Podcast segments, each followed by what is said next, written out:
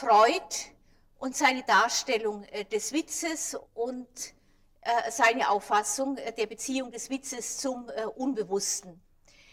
Ich habe mir lange überlegt, wie ich diese Vorlesung gestalten könnte. Ich hatte immer schon mal die Vorstellung, dass man am Faschingsdienstag natürlich Gelegenheit hat oder zumindest hätte auch mal jenseits der relativ ernsten Dinge, die wir besprochen haben, äh, auf äh, eine andere Ebene überzuwechseln, wo es vielleicht auch mehr äh, zu lachen gibt.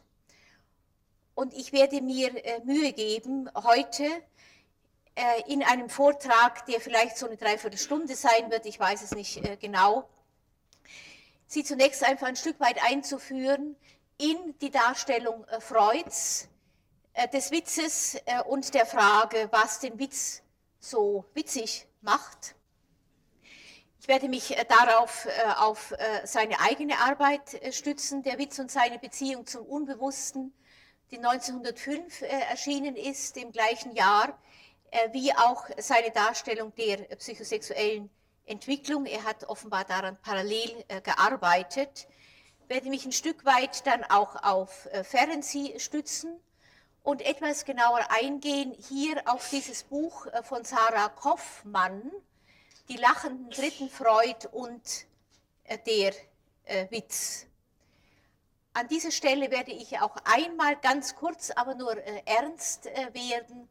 Sarah Kaufmann versuchte insbesondere darzustellen, auf eine auch sprachlich, denke ich, sehr ansprechende Art, warum es wichtig ist, dass der Witz erzählt wird, im Gegensatz etwa zum Traum, den Sie selber betrachten äh, können und wo es nicht äh, wichtig ist, dass ein Dritter darüber lacht.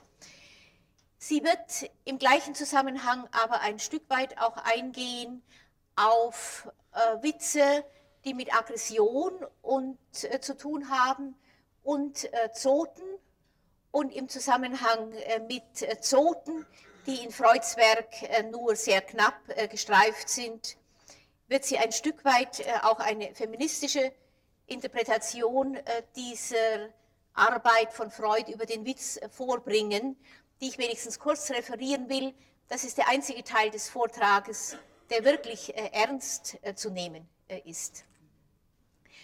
Wenn wir Zeit haben, kann ich danach noch auf einige Fortschritte der Psychoanalyse eingehen, insbesondere im diagnostischen Bereich mich dabei äh, auf das Buch von äh, Ellenbogen äh, stützen. Ich habe gesehen, dass einige von Ihnen mitgeschrieben haben, die Angaben, die ich an die Tafel geschrieben habe über die Literatur, die ich heute verwende. Wer irgendetwas in dem Buch von Ellenbogen, falls Sie es lesen sollten, ernst nimmt, ist selber schuld. Ich käme also zunächst zu meinem Vortrag äh, über Freuds äh, Arbeit äh, über den Witz und werde anfangen mit der Frage, warum man äh, über einen Witz lacht. Diese Frage ist gar nicht so einfach zu beantworten, wie das äh, auf den ersten Anblick äh, vielleicht scheint. Freud selbst war mit dieser Frage offensichtlich zunächst dadurch konfrontiert, dass seine Traumdeutungen immer wieder als witzig empfunden wurden, von seinem Freund Flies ebenso wie von seinen wenigen Studenten, die seine Vorlesung über die Traumdeutung hörten. Dies war der Anlass, sich eingehender mit der Untersuchung des Witzes zu befassen, also den Witz zu untersuchen. Freud ging dabei davon aus, dass der Witz ganz offensichtlich auf den gleichen Mechanismen beruhte wie der Traum. Ebenso wie der Traum den Mechanismen des Primärvorganges äh, folgt. Die technischen Mittel des Witzes, so Freud, seien dieselben wie die der Traumarbeit, nämlich Verdichtung, Verschiebung, Darstellung durch das Gegenteil und so weiter. Davon haben wir ja ausführlich gesprochen. Ich will deshalb auf die Mechanismen dieses Primärprozesses hier nicht mehr eingehen, sondern im ersten Teil dieses Vortrages dieser Argumentation Freuds folgen und zeigen, wie der Witz äh, funktioniert. Anschließend werde ich mich dann der Frage zuwenden, wie der Witz, obwohl er teilweise die gleichen Mechanismen verwendet wie der Traum, sich vom Traum unterscheidet. Ich werde auf die Rolle des Dritten äh, eingehen und dann insbesondere auch auf Sarah Kaufmann und äh, ihre feministische Kritik an der freudschen Darstellung des Witzes zu sprechen kommen. Witze zu zerpflücken ist natürlich genau das Gegenteil äh, zum Erzählen eines Witzes. Wer einen Witz zerpflückt, reizt nicht zum Lachen, sondern verdirbt den Witz. Ich muss also sehr aufpassen, dass ich mich hier äh, nicht zu sehr in diese Gefahr äh, begebe. Ich möchte mich, wenn es um dieses Zerpflücken geht, bei dem ich auch mich gar nicht so lange aufhalten werde, auf Fernseh stützen und äh, einen Vortrag, äh, den er 1911 über die Psychoanalyse des Witzes äh, gehalten hat. Ich zitiere Fernseh ganz kurz. Freud hat gefragt, was am Witz zum Lachen bringt und dachte sich, Zitat, wenn wir erfahren wollen, was im Witz dasjenige ist, was die gute Laune auslöst und zum Lachen reizt, so muss man vor allem feststellen, ob im Inhalt oder in der Form, im Gedanken selbst oder in seiner Ausdrucksweise oder aber in beiden das bis jetzt unbestimmbare Etwas steckt, das den Zuhörer mit so unwiderstehlicher Kraft zur Innovation seiner Lachmuskeln zwingt. Das heißt dann aber, wie ich schon erwähnt habe, gleichzeitig den allerbesten Witz zu verderben, wie jeder von uns weiß, der nur einmal in seinem Leben einen Witz nicht verstanden hat darauf angewiesen war, dass er ihm erklärt wurde. Nach der Erklärung kann man nicht mehr lachen. Es ist also offenbar nicht der Inhalt eines Witzes, wie er in der Erklärung ja geliefert wird, sondern die Technik, die dem Witz seinen Witzcharakter verleiht. Ich möchte dies in einem bekannten Wortspiel, eines der von Freud zitierten Witze, demonstrieren. In einem seiner Reisebilder spricht Heine von einem Lotteriekollekteur und Hühneraugenoperateur mit Namen Hirsch Hyazinth, der sich Heine gegenüber seine Beziehungen zum reichen Baron Rothschild rühmt und zuletzt sagt, und so wahr mir Gott alles Gute geben soll, Herr Doktor, ich saß neben Salomon Rothschild und er behandelte mich ganz wie seinesgleichen ganz familionär. Hätte Hirsch Hyazinth gesagt, Rothschild behandelte mich ganz wie seinesgleichen, ganz familiär, obwohl er Millionär ist, wäre die Witzwirkung ohne Zweifel ausgeblieben. Die Wirkung äh, des Wortes familionär wird offensichtlich durch eine Verdichtung hier eine Mischwortbildung erzielt. Um dies zu veranschaulichen, muss man, wie Freud dies tut, vielleicht mache ich das auch schnell, die zwei Worte familiär und Millionär äh, untereinander schreiben. Nicht äh, familiär. Und dann, also wie eine Addition, äh, Millionär. Und dann jeweils aus jedem Wort die Silbe herausnehmen, die auch im anderen äh, vorkommt. Äh, dann hat man am Schluss äh, dieses äh, Familionär. Das wäre also, wenn Sie so wollen, eine Wortverdichtung. Was ist dabei vorgegangen? Die Addition zeigt, dass es dem Witz offenbar gelungen ist, mit Hilfe einer oberflächlichen, also zunächst rein akustischen Assoziation, zwei inhaltlich voneinander entfernte Begriffe, nämlich den der Familie und den des Reichtums, in einem Wort zu verdichten, das heißt mit einem Wort die beiden getrennten Vorstellungen zusammen heraufzubeschwören. Wir können mit Ferenczi weiterfragen, was Freuds Erklärung für den Lacheffekt beim Anhören einer solchen Erdichtung ist. Das Lachen rührt, so Ferenczi, äh, davon her, dass die Gedankenarbeit, die wir normalerweise hätten leisten müssen, um die Idee der Familie mit der des Millionärs assoziativ zu verknüpfen und irgendwie schon in Gang gesetzt haben, dass diese Gedankenarbeit infolge der Verdichtung plötzlich überflüssig wird. In dieser Vorstellung würde die bereits aufgespeicherte Innovationsspannung, die wir auf diese Weise erspart haben, unwillkürlich als motorische Innovation der Lachmuskeln äh, abreagiert. So argumentiert Freud über weite, Seiten, äh, weite Teile seines Buches und so argumentiert äh, dann auch Ferenczi. Sie sehen, allein wenn Sie Trieb, Energie, Abreaktion, Entladung hören in dem Zusammenhang, dass es äh, ein Versuch der Erklärung ist, der ganz auf der Ebene der Freudschen Triebtheorie funktioniert. Eine Theorie, die wir in dieser strikten Form heute äh, verlassen haben.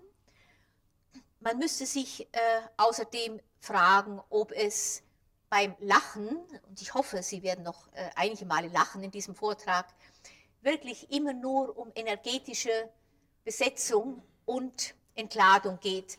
Das ist auch einer der Gründe, warum ich mich äh, relativ wenig äh, auf äh, Freuds Arbeit selbst beziehe und auch Ferenczi nur kurz zu Worte kommen lassen, weil ich versuchen möchte, also jenseits einer typisch triebtheoretischen Erklärung, etwas aus Freuds Buch Ihnen zu vermitteln, was sozusagen die Triebtheorie überdauert. Es sind keineswegs alle Wortspiele, die in der beschriebenen Weise zum Lachen reizen. Die akustische Verdichtung muss offenbar, und das ist das, was jenseits der Entladung zunächst dazukommt, die akustische Verdichtung muss offenbar etwas zum Vorschein bringen, was vorher versteckt war und sich über den Witz Ausdruck verschafft. Wir sind hier aber noch ganz auf der Ebene der Triebtheorie. Der tiefere Sinn, sofern sie, scheint es zu sein, durch das Wortspiel den sonst so wachsamen Hüter der logischen Denkordnung zu bestechen und während dieser noch an dem ihm hingeworfenen intellektuellen Knochen nagt, hat, sofern sie das in unserem Unbewussten fortlebende Kind die Situation längst ausgenutzt und lacht herzlich darüber, dass es ihm gelang, die Logik, diesen langweiligen und lästigen Kontrolleur der Affekte zum Besten zu halten. Freud selbst spricht vom verborgenen Sinn des Witzes, ähnlich wie vom verborgenen Sinn äh, des Traumes, wo Sie, äh, wo, wie Sie wissen, auch äh, ein Sensor fungiert, der dafür sorgt, dass in der Traumerzählung, die wir am Schluss erinnern, nur die Elemente eingehen, die mit dem Ich verträglich sind. Ein wirklich guter Witz berührt einen solchen verborgenen Sinn, im Gegensatz etwa zum Karlauer, der auch auf einem Wortspiel aufruhen kann, ohne aber in der gleichen Weise zum Lachen zu reizen. Was in der Witztechnik dabei zweifellos eine Rolle spielt, ist der Rekurs auf den Primärvorgang. Ein Primärvorgang, der unter anderem dadurch gekennzeichnet ist, dass in ihm die binäre Logik aufgehoben ist und ein Wort von daher mehrere Bedeutungen gleichzeitig erfassen kann. Ein gutes Beispiel dafür brachte letzte Woche ein mir bekannter äh, Analytiker in einem anderen Zusammenhang mit der bekannten Witzfrage, was ein Ostfriese macht, wenn er tiefer schlafen möchte. Was macht ein Ostfriese, wenn er tiefer schlafen möchte? Er sägt, so die Antwort, die Beine seines Bettes ab. Ich bringe diesen aktuellen, nicht von Freud stammenden Witz um zu zeigen, wie das Wort tief hier einmal verwendet wird, um die Tiefe des Schlafes zu bezeichnen, äh, zum anderen um einen Maßstab, nämlich tiefer im Gegensatz zu höher einzuführen. Äh, in unserer Erwachsenen, also binären Logik, sind dies zwei verschiedene, sich ausschließende Vorstellungen. Sie können auch sagen, dass die Vorstellung des tiefen Schlafes möglicherweise eine Metapher ist äh, einer anderen Vorstellung, die mit äh, hoch und tief im Sinne eines Maßstabes zu tun hat. Im Primärvorgang äh, gibt es solche Gegensetzungen aber nicht. Der Primärvorgang ist, wie Sie sich erinnern werden, gleichzeitig mit den Gesetzmäßigkeiten identisch, die im präoperationalen Denken des Kindes eine Rolle spielen. Wir gehen also, deswegen erwähne ich das hier nur, mit solchen Wortspielen, wie zum Beispiel also die zweifache Verwendung des Wortes tief, äh, zurück auf eine Stufe des präoperationalen Denkens, also auf eine Denkweise, äh, wie Kinder etwas ausdrücken wozu wir in der Erwachsenensprache äh, nur mit Hilfe längerer Erklärungen ankommen könnten. Erklärungen auch, die oft nicht gegeben werden könnten, selbst wenn man nachfragt, weil sie mit kulturellen Tabus zusammenstoßen, die wir durch diesen Rekurs auf den Primärvorgang und das damit verbundene kindliche Denken umgehen. Ich zitiere jetzt äh, einige Beispiele aus Freuds Arbeit über den Witz, um zu zeigen, wie es neben den auf Verdichtung beruhenden Wort, Wortwitzen, wie im Beispiel Familionär, andere Wortspiele gibt, die einen ähnlichen Effekt äh, erzeugen und Sie können selber äh, kontrollieren, äh, wie weit in diesen Wortspielen gleichzeitig jeweils äh, ein äh, Bereich angerührt wird der, wenn man den gleichen Witz als Erklärung bringen würde, so ohne weiteres nicht äh, angesprochen werden könnte. Äh, wenn das stimmt, äh, dann ist der Witz offenbar eine Möglichkeit. Ich habe von einem kulturellen Tabu gesprochen, ein kulturelles Tabu zu umgehen, aber auch ein Tabu, was, weil wir ja alle Angehörige dieser Kultur sind, im eigenen Über-Ich aufgerichtet ist äh, der Witz ist dann insofern zumindest eine von mehreren Umgehungstechniken äh, des äh, Über-Ich. Beispiel, das Ehepaar X lebt auf ziemlich großem Fuße. Nach der Ansicht der einen soll der Mann viel verdient und sich dabei etwas zurückgelegt haben. Nach anderen wieder soll sich die Frau etwas zurückgelegt und dabei viel verdient haben. Freud dazu? Ein geradezu diabolisch guter Witz und mit wie geringen Mitteln er hergestellt ist. Viel verdient, sich etwas zurückgelegt auf der einen Seite, sich etwas zurückgelegt, viel verdient es ist eigentlich nichts als eine Umstellung dieser beiden Phrasen, wodurch sich das vom Mann ausgesagte von dem äh, über die Frau äh, angedeuteten äh, unterscheidet. Oder ein Wortspiel, was Sie wahrscheinlich alle kennen. Der Arzt, der vom Krankenbett der Frau weggeht, sagt zu dem ihn begleitenden Ehemann kopfschüttelnd, die Frau gefällt mir nicht. Mir gefällt sie schon lange nicht, beeilt sich dieser zuzustimmen. Der Arzt bezieht sich natürlich auf den Zustand der Frau, er hat aber seine Besorgnis um die Kranke in solchen Worten ausgedrückt, dass der Mann in ihnen, obwohl der Arzt äh, wahrscheinlich hier äh, gar nicht der gleichen Ansicht ist, in ihnen die Bestätigung seiner ehelichen Abneigung finden kann. In einer anderen Gruppe von Witzen, die man auch als Gedankenwitze bezeichnen kann, wird der witzige Effekt durch eine Verschiebung erreicht, in der der Gedankengang vom ursprünglichen Thema abgelenkt wird und der psychische Akzent sich dabei befremdend verschiebt. Ein Pferdehändler empfiehlt dem Kunden ein Reitpferd und sagt, wenn Sie dieses Pferd nehmen und sich um 4 Uhr früh aufsetzen, sind Sie um einhalb sieben Uhr in Pressburg. Was mache ich in Pressburg um einhalb sieben in der Früh? sagt der Kunde. Die Verschiebung hier ist eklatant. Der Händler erwähnt die frühe Ankunft in der kleinen Stadt offenbar nur in der Absicht, die Leistungsfähigkeit des Pferdes an einer Probe zu beweisen. Der Kunde sieht von dem Leistungsvermögen des Tieres, das er weiter gar nicht in Zweifel zieht, ab und geht bloß auf die Daten des zur Probe gewählten Beispieles ein. Andere Witze erhalten ihre Wirkung durch die Einbringung bestimmter Denkfehler. Ähm, das folgende Beispiel entstammt Freuds Sammlung jüdischer Witze und hat die Tätigkeit des Schadchens, eines jüdischen Heiratsvermittlers, zum Thema. Beispiel daraus.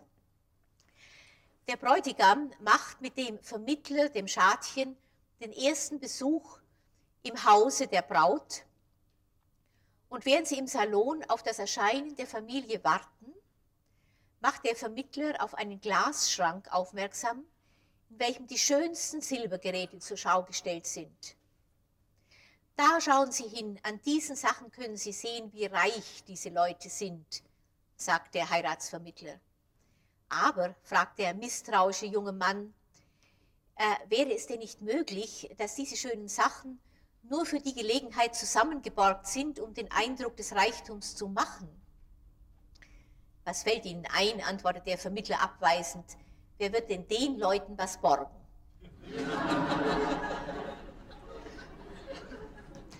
Beispiel also für einen Denkfehler. Eine andere Witztechnik innerhalb der Gedankenwitze ist die Herstellung neuer und unerwarteter Einheiten von Sachverhalten, zum Beispiel Serenissimus macht eine Reise durch seine Staaten und bemerkt äh, in der Menge einen Mann, der seiner eigenen hohen Person auffällig ähnlich sieht. Er winkt ihn heran, um ihn zu fragen, hat seine Mutter wohl einmal in der Residenz gedient?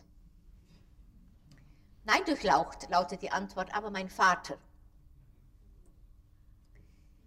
Dieser Witz zeigt neben der unerwarteten Einheit zwischen Angriff und Gegenangriff auch, äh, wie mit Hilfe des Witzes ein solcher Gegenangriff gestartet werden kann, der auf andere Weise einem völligen Tabu unterliegen würde.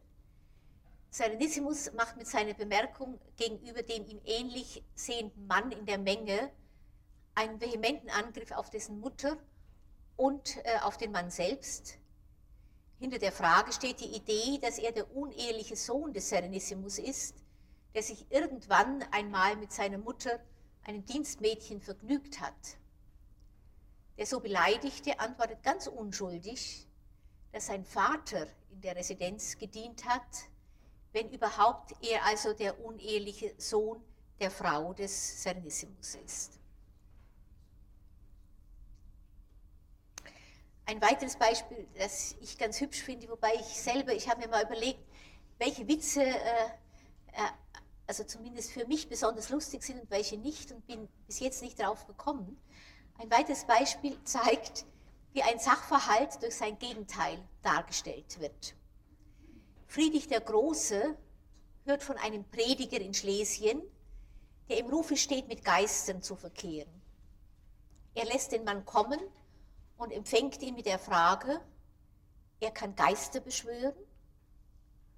Die Antwort lautet, zu Befehl Majestät, aber sie kommen nicht. Das wäre also eine Darstellung äh, durch äh, das Gegenteil, die man auch äh, nach Freud unter den allgemeinen Begriff der indirekten Darstellung äh, unterordnen könnte. In dem folgenden Witz es ist äh, der vorletzte der von Freud geschilderten Witze, den ich hier darstellen möchte, spielt im Rahmen der indirekten Darstellung vor allem eine Auslassung äh, eine Rolle. Zitat Freud. Eine amerikanische Anekdote erzählt, zwei wenig äh, skrupellose Leute, müsste eigentlich heißen, zwei wenig skrupelhafte Leute, war es gelungen, sich durch eine Reihe recht gewagter Unternehmungen ein großes Vermögen zu erwerben. Und nun ging ihr Bemühen dahin, sich der guten Gesellschaft aufzudrängen. Unter anderem erschien es ihnen als ein zweckmäßiges Mittel, sich von dem vornehmsten und teuersten Maler der Stadt, dessen Bilder als Ereignisse betrachtet wurden, malen zu lassen. Auf einer großen Soiree wurden die kostbaren Bilder zuerst gezeigt und die beiden Hausherren führten selbst den einflussreichsten Kunstkenner und Kritiker zur Wand des Salons, auf welcher die beiden Porträts nebeneinander aufgehängt waren, um ihm sein bewunderndes Urteil zu entlocken. Der sah die Bilder lange Zeit an, schüttelte dann den Kopf, als ob er etwas vermissen würde und fragte bloß, auf den freien Raum zwischen beiden Bildern deutend, and where is the Savior? Also wo bleibt der Heiland? Oder ich vermisse da das Bild des Heilands. Nicht? Der Redner spielt hier also auf den vertrauten Anblick einer Kreuzigungsszene an, wo Christus ja zwischen zwei Schächern äh, gekreuzigt äh, ist und fragt äh, mit der Frage nach dem Heiland oder setzt die beiden, die abgebildet äh, sind, damit äh, in die Rolle des Schächers äh, ein. Indirekt will er damit sagen, dass man Halunken wie die beiden in der Regel nicht porträtiert. Die einzige Ausnahme ist, wie gesagt, die Kreuzigungsszene mit dem Heiland zwischen den beiden Schächern. Auch hier werden also mit dem Anspielen auf die Auslassung die beiden Kunstwerke in einen neuen Kontext gestellt, die eine Beleidigung der beiden Hausherren darstellen würden, würden sie wirklich ausgesprochen. So bleibt die Bemerkung des Kunstkritikers in einem merkwürdigen Zwischenraum, der zum Lachen anregt, ohne die in der Gesellschaft sonst in dem Zusammenhang üblichen Sanktionen hervorzurufen.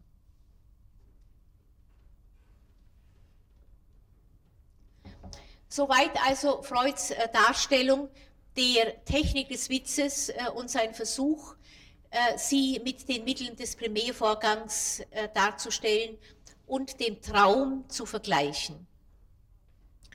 Wir hätten also zumindest so etwas wie eine Analogie von Witz und Traum vor uns, einschließlich der Möglichkeit, mit dem Witz etwas darzustellen, was üblicherweise vom Zensor des Über-Ichs verboten wird.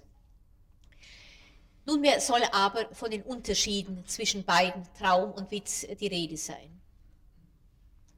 Der Witz, so Sarah Kaufmann, hat die Kraft, beim Hörer die regressive und halluzinatorische Wiederkehr äh, nicht nur äh, des präoperationalen Denkens des Kindes zu bewirken, sondern insbesondere auch die damit verbundenen Bilder auszulösen, dies, obwohl der Witz auf Worten äh, beruht.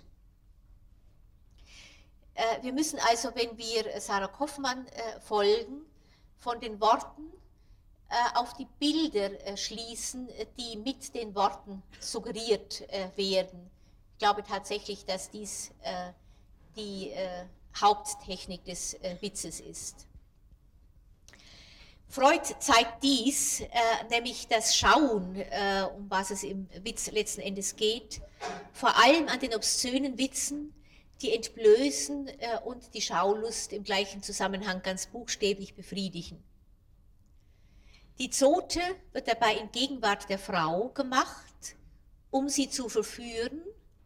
Dies scheint äh, der ursprüngliche Zweck äh, der Zote zu sein aber die Zote wird in Gegenwart eines Zuschauers äh, erzählt, in der Regel eines männlichen Zuschauers, der ein sofortiges Entgegenkommen der Frau verhindert, bis sich der Witz nur noch an den Zuschauer äh, richtet, der in seiner Vorstellung dabei aber die Frau weiter in ihrer ganzen Nacktheit sieht, dass man, um das an dieser Stelle nur einzufügen, in der Zote, die Männer untereinander erzählen und die in der Regel äh, Frauen äh, gelten, auch so etwas wie eine äh, latente homosexuelle Austauschmöglichkeiten zwischen zwei Männern äh, sehen kann, die indirekt äh, über die Frau äh, laufen. Das sei an dieser Stelle nur angedeutet. Tatsache ist, dass in der Zote derjenige, äh, dem die Zote erzählt wird, sei die Frau nun anwesend äh, oder nicht, die Frau in ihrer Nacktheit oder welcher anderen kompromittierenden Situation äh, sie dargestellt ist, weiter sehen kann. Dabei ist er derjenige, der jetzt über diese Frau lacht, gleichzeitig zum Bundesgenossen gegen die Frau geworden, die sich nicht ergeben wollte und über die man jetzt statt dessen lacht. Dass zotige Witze etwas äh, sind, die äh, zumindest bis vor kurzem in erster Linie unter Männern über Frauen ausgetauscht äh, werden, wird an dieser Stelle deutlich.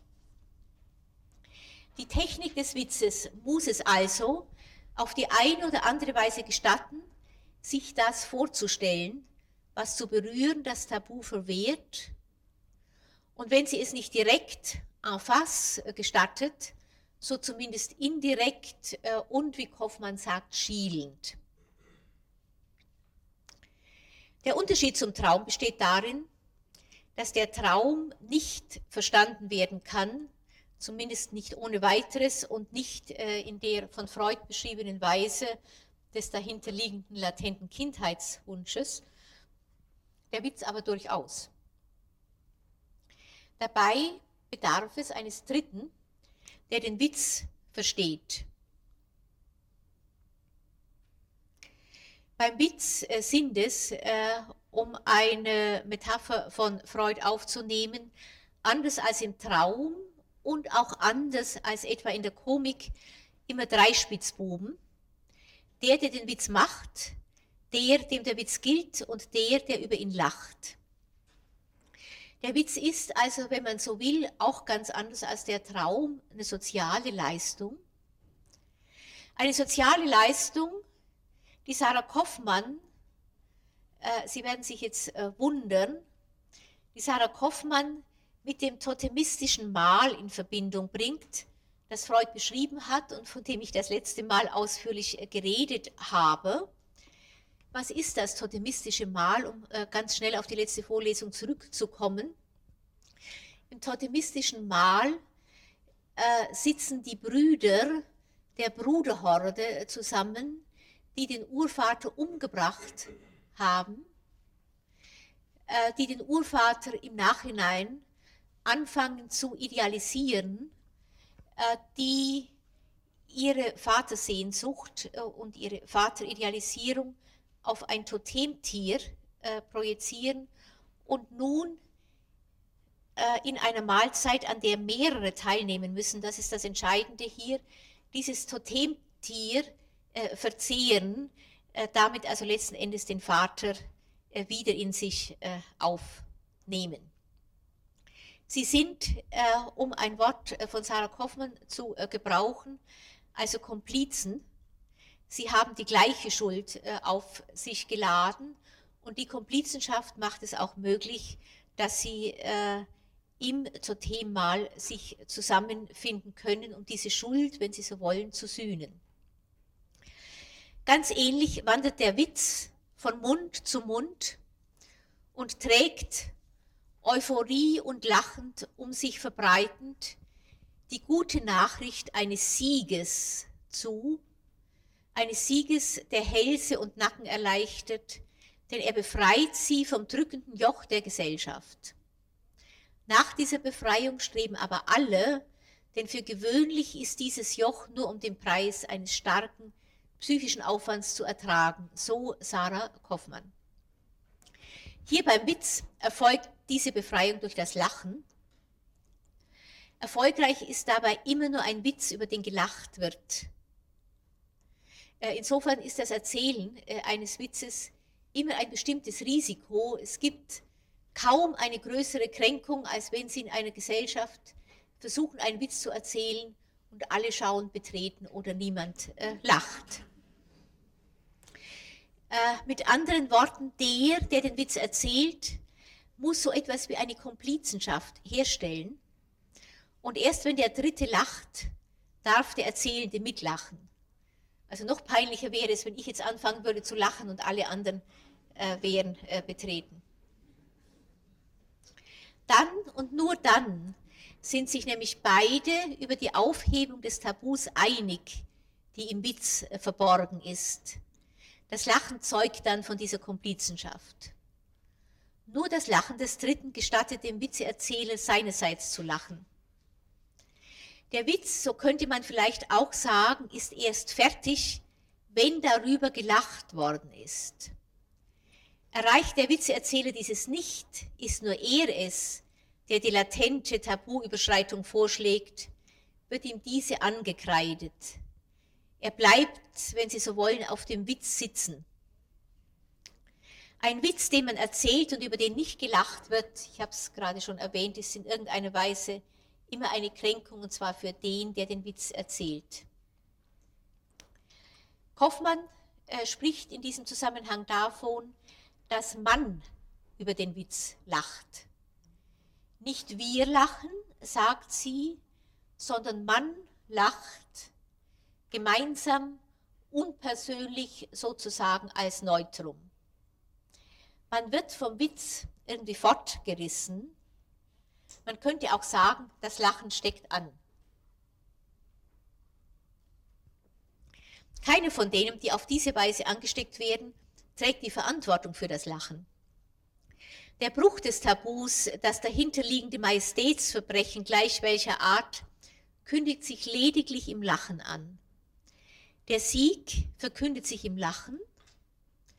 Und diesem Lachen, so zumindest Kaufmann, mangelt es äh, an dem Heldentum, äh, das man ursprünglicherweise mit einem Sieg verbindet. Die witzige Wiederholung des totemistischen Fests, so sagt sie, ist weit davon entfernt, an epische Größe heranzureichen. Keiner hebt sich von der Masse ab. Der Witz äh, führt stattdessen auf ein Entwicklungsstadium zurück, die der Scheidung von Subjekten und damit auch der Herausbildung einer ersten oder dritten Person vorausgeht. Ich zitiere, die erste Bedingung dafür, dass sich zwischen der ersten und der dritten Person eine entsprechende duale Beziehung einstellt, wie zwischen Mutter und Säugling, das Lächeln der Befriedigung, das dieser an jene richtet, ist für Freud das Grundmuster jeglichen späteren Lachens. Die Bedingung dafür, dass entsprechend dem infantilen Modell, an das der Witz anknüpft, ein ansteckendes Lachen zustande kommt. Es würde also darum gehen, äh, dass dieses Lachen in einem Stadium stattfindet, wo diese Trennung äh, zwischen Ich und Du oder zwischen Ich und Er noch nicht äh, stattgefunden hat. Der Witz also zurückführt auf eine ganz elementare Ebene der Triebbefriedigung. In jedem Fall geht das Lachen aber auf Kosten der kritischen Instanz, der Vernunft oder der Zensur. Der dritte ermöglicht dabei den Nachweis, dass die Tricks des Witzes gelungen sind, dass sie trotz der Kritik seitens der zensierenden Vernunft die Aufhebung der Hemmungen äh, erreicht haben. Wie dies geschehen soll, möchte ich jetzt äh, kurz noch, also im dritten Teil darstellen, indem ich auf feindselige Witze und auf Zoten eingehe.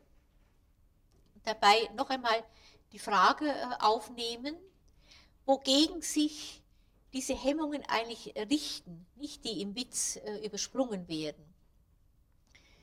Diese Hemmungen richten sich immer darauf,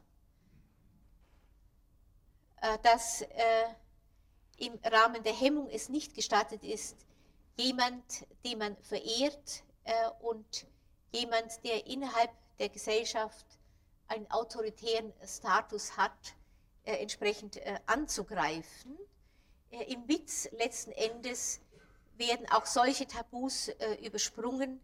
Der Witz macht einen anderen, dem offiziell eher Verehrung zustehen würde, immer ein wenig kleiner als man selbst.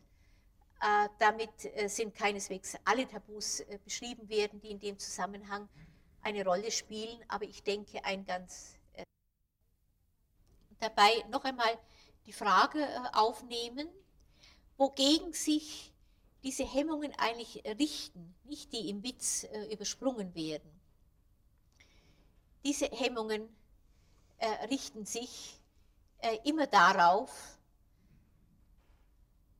äh, dass im Rahmen der Hemmung es nicht gestattet ist, jemand, den man verehrt äh, und jemand, der innerhalb der Gesellschaft einen autoritären Status hat, äh, entsprechend äh, anzugreifen.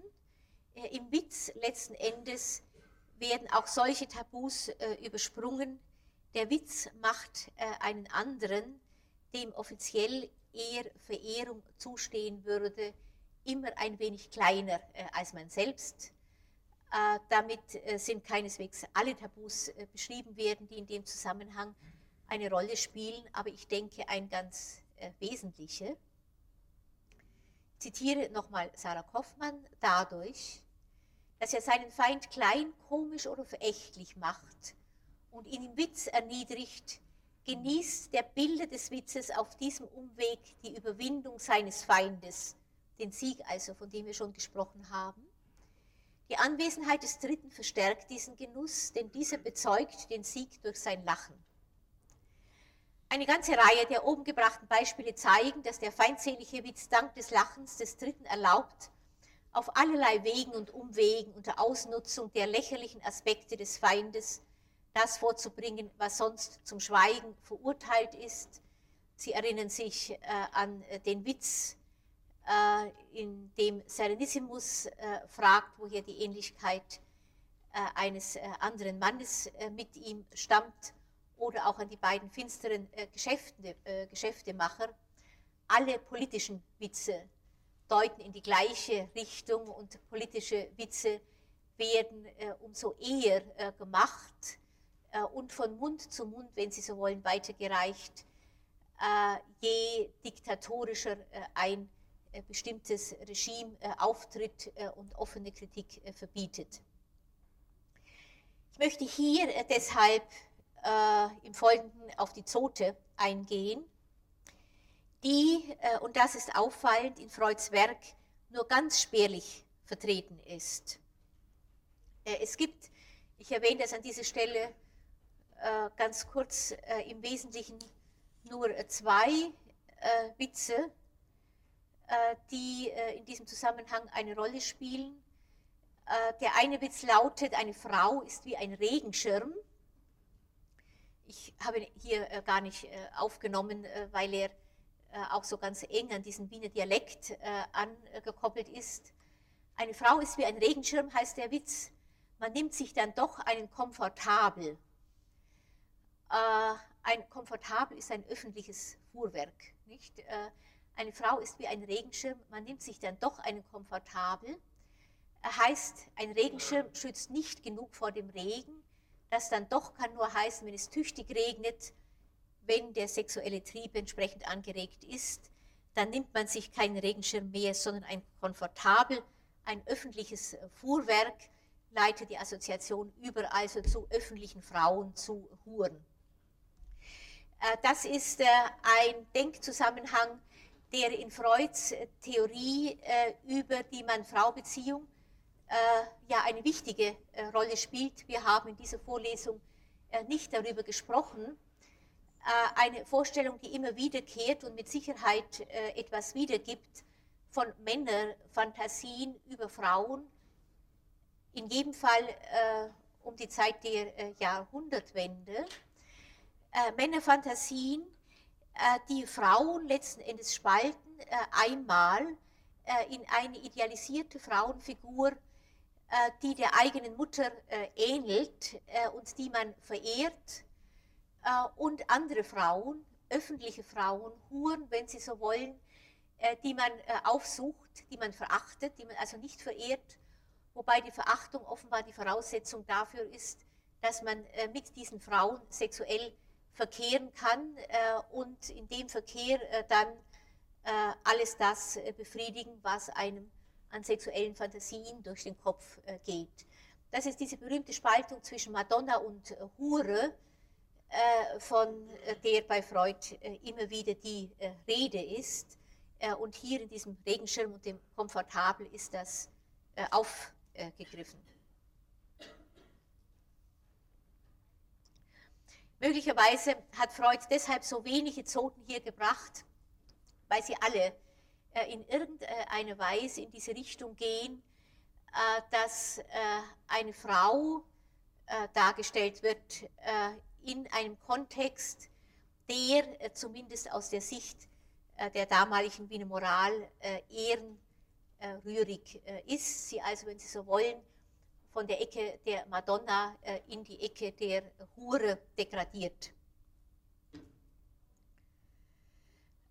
Sarah Kaufmann fragt in dem Zusammenhang nunmehr, ob es die Verehrung Freuds, die dieser selbst ja seiner eigenen Mutter und damit Frauen allgemein auf der einen Seite entgegengebracht hat, was ihn aber nicht gehindert hat, äh, eine Theorie der weiblichen äh, Entwicklung äh, zu postulieren, zumindest ansatzweise, die eher eine Beschimpfung der Frau darstellt und ihr sehr viele Fähigkeiten abspricht, mehr als auch in dieser Zeit vielleicht notwendig gewesen wäre.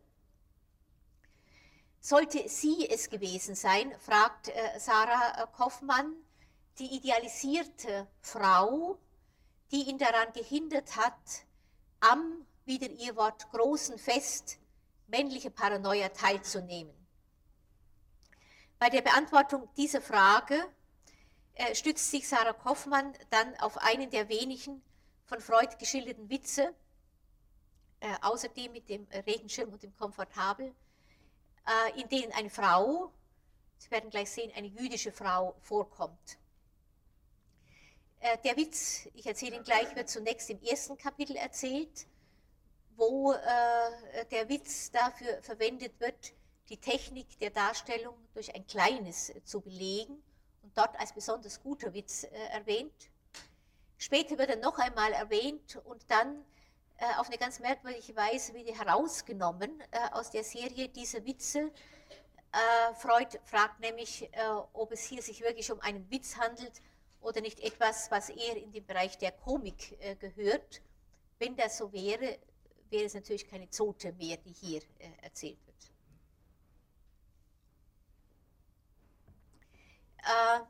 der Witz heißt folgendermaßen, es geht um eine Frau der guten Wiener Gesellschaft, eine Baronin, eine besonders vornehme Dame von Welt, die in der Anekdote in einer ganz bestimmten Situation äh, gezeigt wird, äh, nämlich sie liegt in Geburtswehen. Der Ehemann sitzt mit dem Arzt am Tisch und spielt Karten, äh, während die Frau im Nebenzimmer stöhnt. Zuerst schreit sie in französischer Sprache, Ah, mon Dieu, comme je souffre. Der Ehemann springt daraufhin auf, während der Arzt ruhig sitzen bleibt. Ein wenig später schreit sie in deutscher Sprache, mein Gott, mein Gott, was für Schmerzen. Auch dabei bleibt der Arzt ruhig und spielt ungerührt weiter. Schließlich erklingt ein unartikulierter jiddischer Schrei, Ei, wei, wei. Dieser Schrei bewegt den Arzt dazu, die Karten wegzuwerfen da er diesmal sicher ist, dass der Augenblick, äh, wo er gebraucht wird, tatsächlich gekommen ist. Sarah Kaufmann analysiert diesen Witz äh, und zwar auf dem Hintergrund, dass es Freud darin unbewusst darum gegangen sei, die Frau, die ursprünglich als vornehme Dame der Wiener Gesellschaft vorgestellt wird, auch in dem Witz, den er selber zitiert, äh, in einer wenig vornehmen Situation, nämlich in Geburtswehen zu zeigen.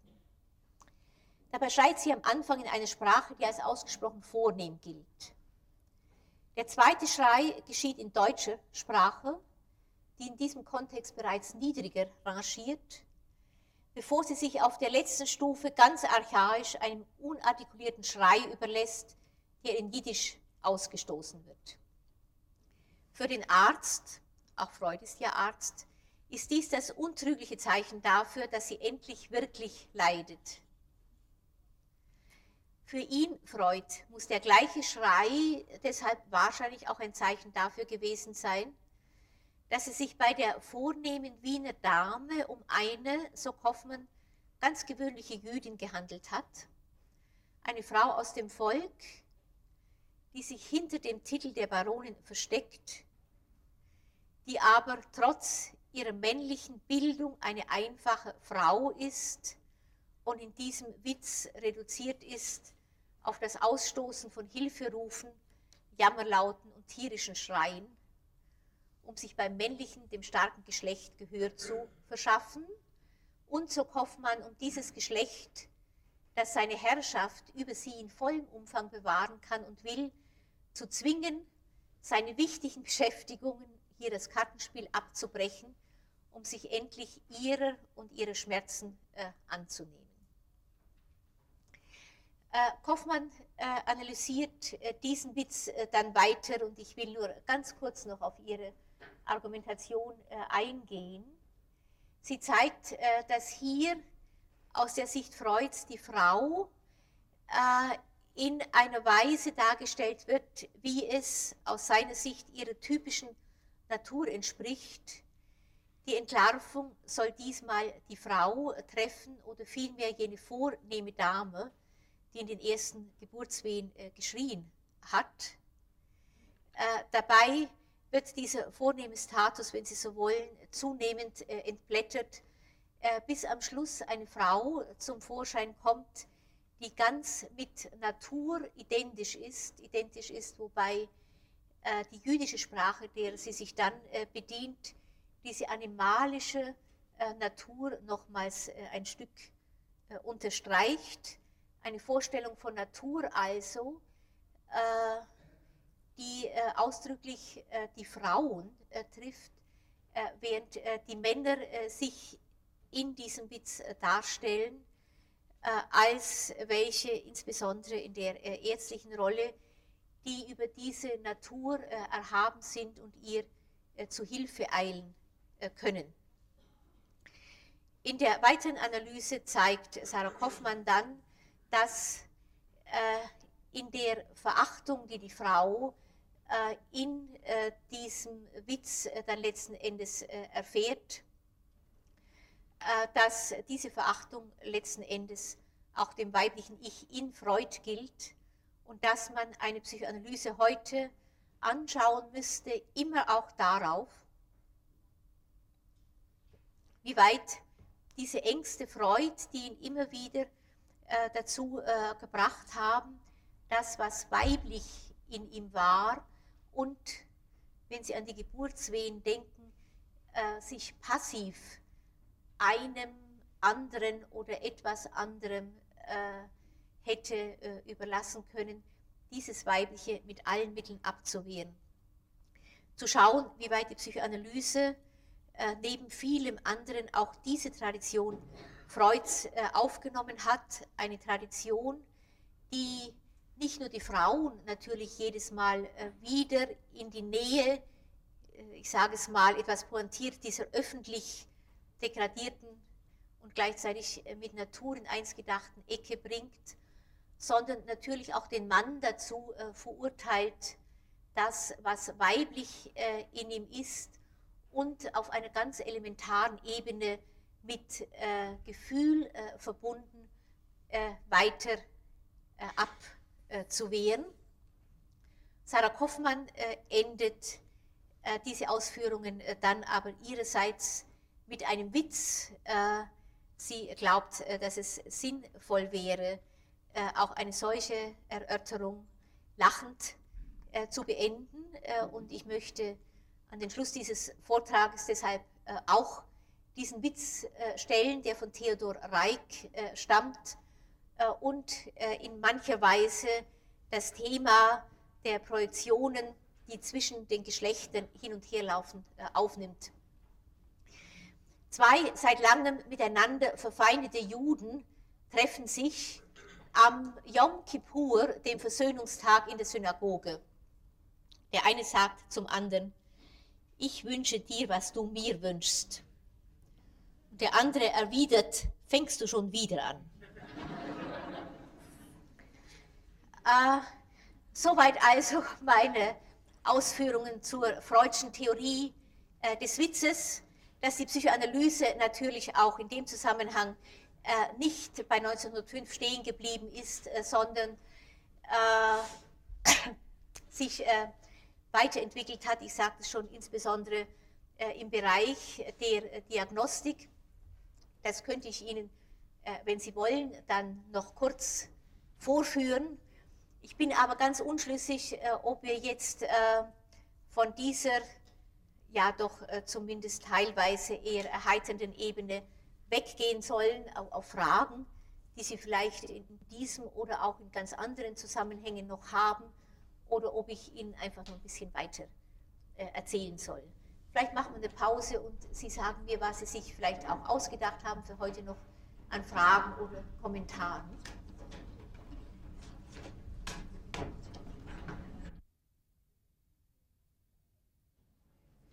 Na gut, erzähle ich Ihnen noch zwei hübsche Dinge. Äh, jedenfalls haben sie mir ganz gut äh, gefallen. Sie wissen ja, dass man der Psychoanalyse immer wieder vorwirft und heute mehr denn je, dass sie durch das Setting auf der Couch natürlich die körperliche Dimension ganz äh, ausspart äh, aus der äh, Therapie und dass man innerhalb der Psychoanalyse sich auch ganz wenig äh, damit befasst, äh, wie äh, Menschen außerhalb der Psychoanalyse nicht nur mit ihren Mitmenschen umgehen, sondern auch mit Gegenständen. Beide massive Einwände gegen die Psychoanalyse hat ein diagnostisches Verfahren aufgenommen und versucht also insbesondere die Frage des Umgangs mit äh, Gegenständen äh, durch verschiedene Patienten äh, einzubeziehen in etwas, was man heute allgemein bekannt nennt, die Psychodiagnostik anhand von Park-Symbolen.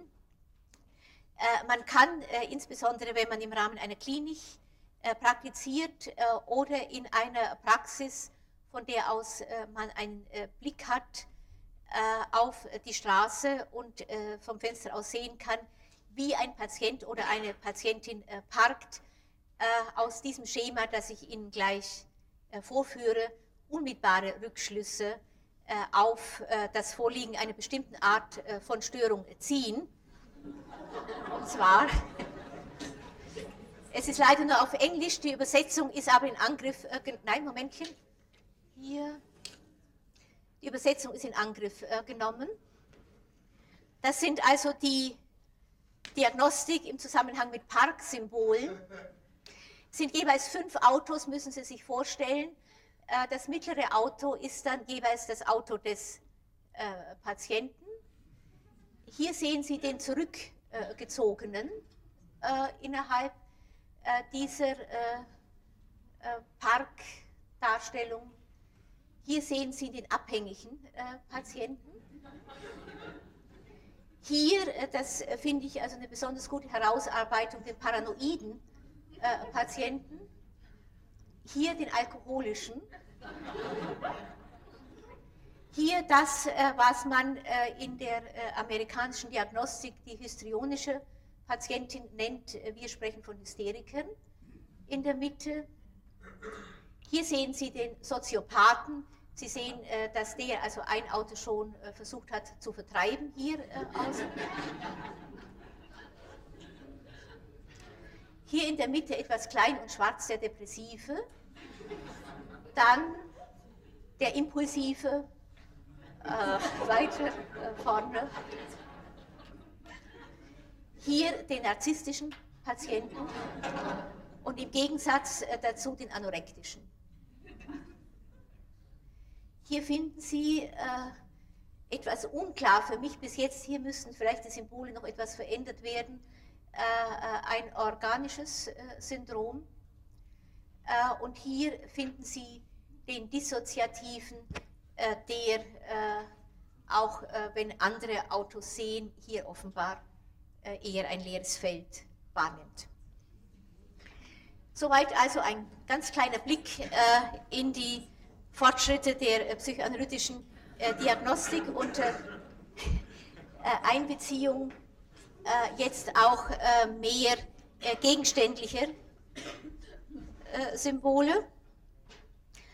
Ich könnte Ihnen dann, wenn Sie vielleicht wollen, aus diesem Buch, also das ein sehr hübsches Buch ist, Sie können mal reinschauen. Es sind also viele gute Ideen, äh, aus äh, der Psychoanalyse äh, und aus der klinischen Psychologie hier verarbeitet. Und ich würde Ihnen vielleicht noch gern etwas sagen über die Diagnose der vegetarischen Persönlichkeit vom Anfang, wie also zum ersten Mal der Verdacht des Vorliegens einer vegetarischen Persönlichkeit in die psychiatrisch-psychoanalytische Diskussion gekommen ist, äh, bis äh, zu der Zeit, wo äh, die vegetarische Persönlichkeit sich so weit durchgesetzt hat, äh, in USA äh, zunächst, äh, dass sie nunmehr eine der Persönlichkeitsstörungen im DSM-3 ist. Für die, die sich in diesem Bereich nicht so auskennen, muss ich vorneweg vielleicht sagen, dass das DSM-3, also äh, die bekannteste äh, amerikanische äh, Darstellung psychischer Diagnosen ist, neben dem ICD, das in Deutschland im Moment noch eine größere Rolle spielt, obwohl man immer wieder die Diagnosen aus dem DSM, so heißt das Diagnostic and Statistical Manual äh, of äh, Psychic Disorders, DSM. Und da gibt es schon mehrere Auflagen. Es gibt ein DSM 3, das ist die dritte Auflage. Es gibt noch eine revidierte Auflage dieses DSM 3, das ist den DSM 3R. Und in diesem DSM gibt es verschiedene Unterkategorien. Eine Unterkategorie sind die sogenannten Persönlichkeitsstörungen. Äh, Im Bereich dieser Persönlichkeitsstörungen äh, werden immer wieder äh, Umformungen vorgenommen zwischen jeder äh, Auflage. Mittlerweile ist auch die Borderline-Persönlichkeitsstörung zum Beispiel im DSM-3 aufgenommen worden. Und hier sehen Sie also nun, dass das Gleiche auch der vegetarischen Persönlichkeit passiert ist, wobei im DSM-3 dann also so eine ganz bestimmte Reihenfolge immer mit eine Rolle spielt. man sagt zunächst, welche typischen Symptome eine Rolle spielen, äh, dann äh, sagt man, also wie die Erscheinungsform ist, äh, dann bespricht man die Begleiterscheinungen und so weiter. Und am Schluss stellt man dann eine Liste von Kriterien auf, bei allen Persönlichkeitsstörungen, von denen dann eine bestimmte Zahl erfüllt sein muss, wenn man die Diagnose anwendet. Gut, also jetzt zur vegetarischen Persönlichkeit gerade mal finden.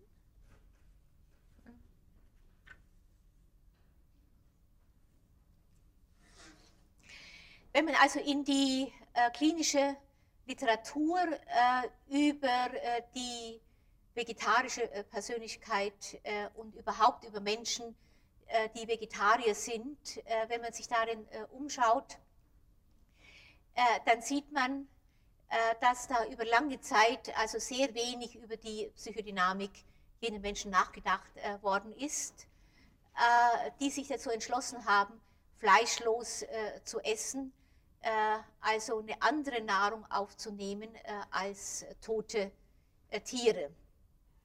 Es gab schon mal einen ersten Ansatz zu solchen psychoanalytischen Betrachtungen, und zwar 1895 äh, in Wien äh, ein bekannter Psychoanalytiker, äh, der als Fruchtspanner hier genannt wird.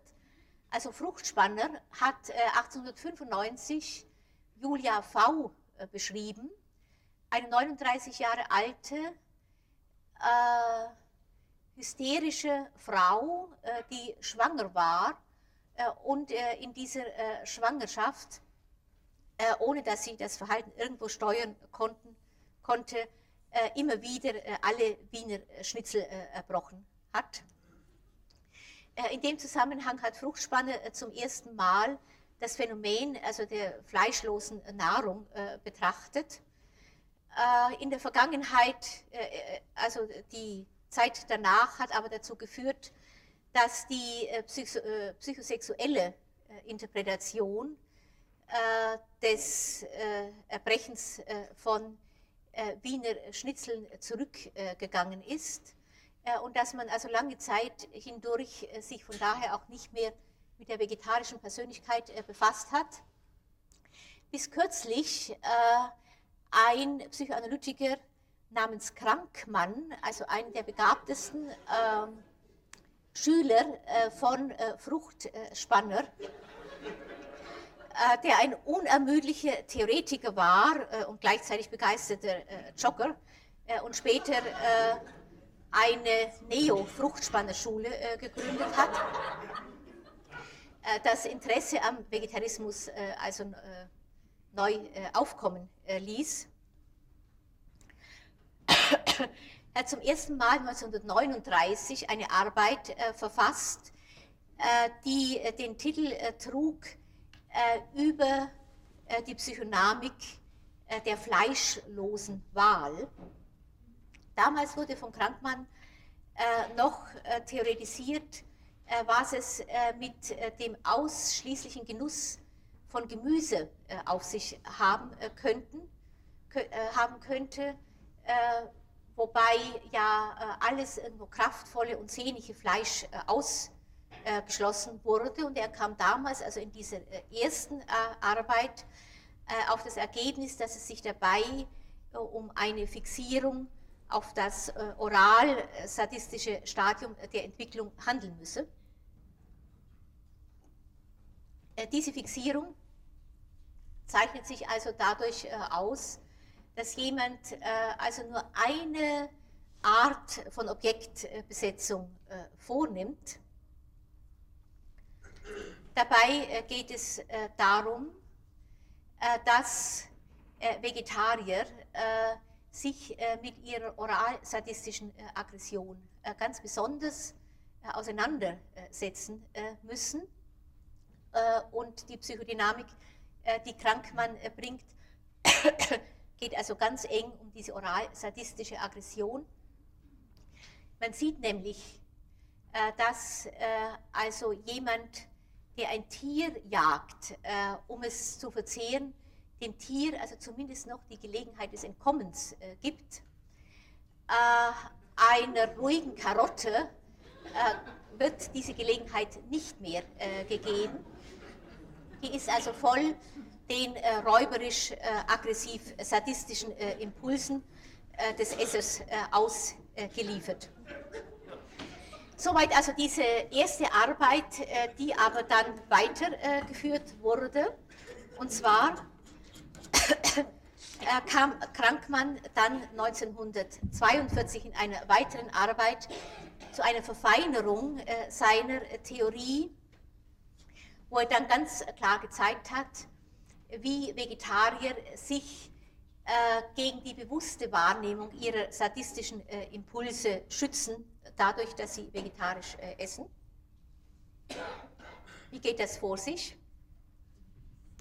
Äh, oral fixierte äh, Vegetarier haben sehr früh äh, ein Liebesobjekt verloren und sind mit diesem Verlust durch kompensatorische Abwehr Mechanismen fertig geworden, die den Zweck hatten, zu sich und andere, also die den Zweck hatten, dass weder man selbst noch andere wichtige Personen mit den massiven, verdrängten, feindseligen Regungen in Kontakt kamen, die eine Folge des Verschwindens dieses frühen Objektes waren also insbesondere Gefühle des Ärgers, der Feindseligkeit, des Hasses, äh, der Wut und ein Stück weit natürlich auch der Verachtung seiner äh, Mitmenschen.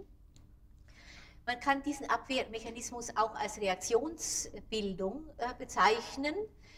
Äh, eine Reaktionsbildung, äh, die zusammen mit Verleugnung äh, und Sublimierung dazu führt, dass man sich selber und auch sich der Umwelt als ein liebender Mensch darstellt, während die ganzen sadistischen Impulse auf das Gemüse projiziert sind und man im Essen des Gemüses dann diese sadistischen Impulse ein Stück weit erleben kann.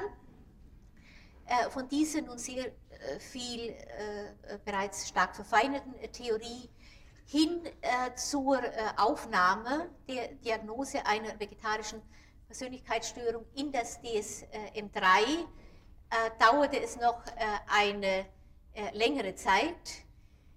Äh, Krankmann hielt, und das war sein eigentlicher Durchbruch, äh, äh, einen berühmten Vortrag auf Einladung eines der bekanntesten psychoanalytischen Institute in USA über die vegetarische Persönlichkeit, wo er unter anderem darstellte, als Höhepunkt seiner nunmehr äh, ausgefeilten äh, Theorie, dass die vegetarische Persönlichkeit äh, durch unbarmherzige Akte einer oral-sadistischen Natur gekennzeichnet sei, die sich unmittelbar gegen das Gemüse wendet,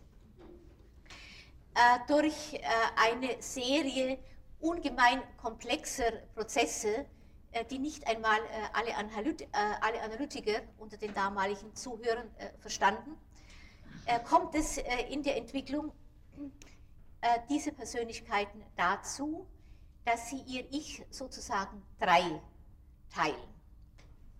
Diese Spaltung des Ichs führt zu einem ganz allmählichen Auftauchen einer dreifachen und zwar stark voneinander jeweils separierten Sicht der Realität, nämlich einer guten Nahrungsrealität, einer schlechten Nahrungsrealität und einer Nicht-Nahrungsrealität. Die Gemüse werden als die gute Nahrungsrealität äh, betrachtet, äh, weil äh, der Akt des Verzehrens von Gemüse den Betreffenden nicht in Kontakt mit seinen oral-aggressiven Impulsen äh, bringt. Die Tiere werden als die schlechte Nahrungsrealität aufgefasst, weil das Verschlingen von Tieren bedrohlich genug ist, um den oral-aggressiv fixierten Vegetarier mit seinen eigenen oral-aggressiven Impulsen gegen seine Mitmenschen in Berührung äh, zu bringen. Und schließlich äh, gibt es in diesem Zusammenhang ein ganz primitives Tabu gegen die phylogenetische Selbstdestruktion äh, der Spezies, die dazu führt, dass es auch die dritte Realität, nämlich die Nicht-Nahrungsrealität, äh, gibt, äh, in deren Zusammenhang äh, man sich gegen die eigenen kannibalistischen Impulse erfolgreich verteidigen äh, kann. Leider ist Herr Krankmann selber äh, eine äh, Ironie, kann man vielleicht im Nachhinein sagen, im Verlauf dieser theoretischen Arbeit an einer Pilzvergiftung gestorben.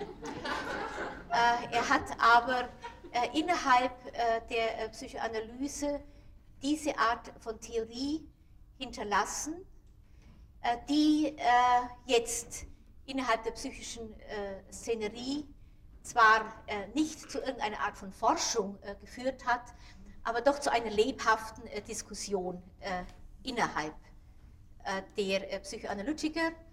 Eine Diskussion, die schließlich zur Aufnahme führte in das DSM-3R. Und vielleicht kann ich Ihnen nur noch ganz kurz zeigen, wie die vegetarische Persönlichkeit nunmehr im DSM-3R äh, verankert ist. Der hervorreichende, hervorragende Zug ist eine Persönlichkeitsstörung, äh, in welches äh, eine äh, massive Beschäftigung mit Nahrungsaufnahme äh, gibt, mit einer der schizoiden Persönlichkeit ähnlichen Unfähigkeit, sich mit bestimmten lebenden Organismen zu identifizieren oder sich empathisch in diese Organismen einzufühlen. Gewöhnlich handelt es sich dabei um Gemüse. Eine Hypersensitivität im Zusammenhang mit allen Fragen der Nahrungsaufnahme, paranoiden Vorstellungen im Zusammenhang mit dem Inhalt äh, auf dem Teller, äh, auf dem die Nahrung äh, serviert wird und natürlich geschwächten zwischenmenschlichen Beziehungen, die sich insbesondere natürlich innerhalb des Restaurant-Settings auswirken und die mit den starren Essgewohnheiten zusammenhängen. Es gibt eine Reihe von Nebenmerkmalen dieser vegetarischen äh, Persönlichkeit, die ich nur ganz kurz äh, aufführen äh, will. Diese Persönlichkeitsstörungen, diese Persönlichkeiten sind unfähig, Ärger, Feindseligkeit oder Aggression gegenüber anderen auszudrücken, sehr wohl aber gegenüber Gemüsen, haben schwache zwischenmenschliche Beziehungen und neigen von daher dazu, sich äh, vor allem mit äh, Mitmenschen zusammen zu tun, die an der gleichen Persönlichkeitsstörung leiden. Es gibt bestimmte Beeinträchtigungen, die ebenfalls mit der starren Nahrungsaufnahme zusammenhängen, insbesondere auch sich im Beruf dahingehend auswirken, dass unklar bleibt, wie man das Mittagessen einnimmt äh, es gibt Komplikationen, auf die ich gleich noch zu sprechen kommen werde, insbesondere dann, wenn Vegetarier häufig äh, chinesische Restaurants äh, aufsuchen äh, im Zusammenhang äh, mit äh, einer Überdosis von Glutamat. Es gibt prädisponierende Faktoren, insbesondere also ein sehr rigide Gewohnheiten im Zusammenhang mit dem Essen schon in der Kindheit können also zu einer späteren vegetarischen Persönlichkeitsstörung führen. Die Störung ist innerhalb der Geschlechter einigermaßen äh, gleich äh, verteilt. Man kann sie abgrenzen von anderen Persönlichkeitsstörungen, zum Beispiel der narzisstischen äh, Persönlichkeitsstörung, wo die, der Ausfall von Empathie ganz grundsätzlich ist, während hier der Ausfall von Empathie beschränkter ist, nämlich in Bezug auf Gemüse und so weiter. Äh, auf diesem Hintergrund ergeben sich dann diagnostische Kriterien für die äh, vegetarische Persönlichkeitsstörung, äh, nämlich a, der Verlust eines Liebesobjektes im frühen Leben ohne eine der folgenden Lösungen im Zusammenhang mit wenigstens fünf der aufgezählten Emotionen gegenüber dem Liebesobjekt nämlich erstens Ärger, zweitens Feindseligkeit, drittens Wut, viertens Hass und fünftens äh, Verachtung. Äh, die Störung äh, tritt in der Regel in der späten Adoleszenz äh, auf. Sie ist äh, zäh mit einer Rigidität des Essmusters äh, versehen. Sie führt zur Unfähigkeit, sich mit lebenden Organismen zu identifizieren. das wird angezeigt in der Regel äh, durch äh, eine hauptsächliche Beschäftigung mit Gefühlen äh, und mit dem physischen Wohlergehen von Tieren, sodass man äh, zum Beispiel äh, häufig von vegetarischen Persönlichkeiten hört, dass es animalisch ist, äh, Tiere zu essen und im Gegensatz dazu einen völligen Mangel an Empathie gegenüber den Gefühlen der gemordeten Gemüse. Man hört zum Beispiel oft, dass Gemüse gar keine Gefühle haben. Hinzu kommen also paranoide äh, Vorstellungen, die mit der oralen Zone in Zusammenhang stehen, mit Nahrungsaufnahme und so äh, weiter. Äh, Komplikationen können häufig auftreten durch eine Glutamatvergiftung im Zusammenhang mit dem häufigen Besuch chinesischer Restaurants und eine Überwindung äh, der Persönlichkeitsstörung, die mit einer Schwäche der sozialen Beziehungen einhergeht, oft dadurch, äh, dass man im engen Umkreis äh, nur mehr Vegetarier finden, die sich dann manchmal auch zu ausgesprochenen Vegetariergruppen zusammenschließen. Soweit also diese etwas knappen Ausführungen über die vegetarische Persönlichkeit. Ich will an dieser Stelle schließen äh, und Ihnen einen schönen Faschingsdienstag äh, und schöne Semesterferien wünschen. Wer Lust hat im Sommersemester, geht die Vorlesung weiter.